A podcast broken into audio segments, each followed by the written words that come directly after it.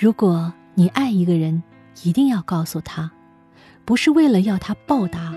而是让他在以后黑暗的日子里否定自己的时候，想起世界上还有人这么爱他，他并非一无是处。这句非常暖心的话出自日本文学大师三岛由纪夫。有时候你可能会觉得，和喜欢的人表白是一件非常困难的事，一方面是害怕被对方拒绝，另一方面也担心表白不成，搞不好会连朋友都做不了，是吧？往往有这样的一种心情，是因为你把自己看得太重，但是假如你把对方看得很重。比如怀揣三岛由纪夫的这种心态，试着再和一个人告白时，或许就会多了一份勇气，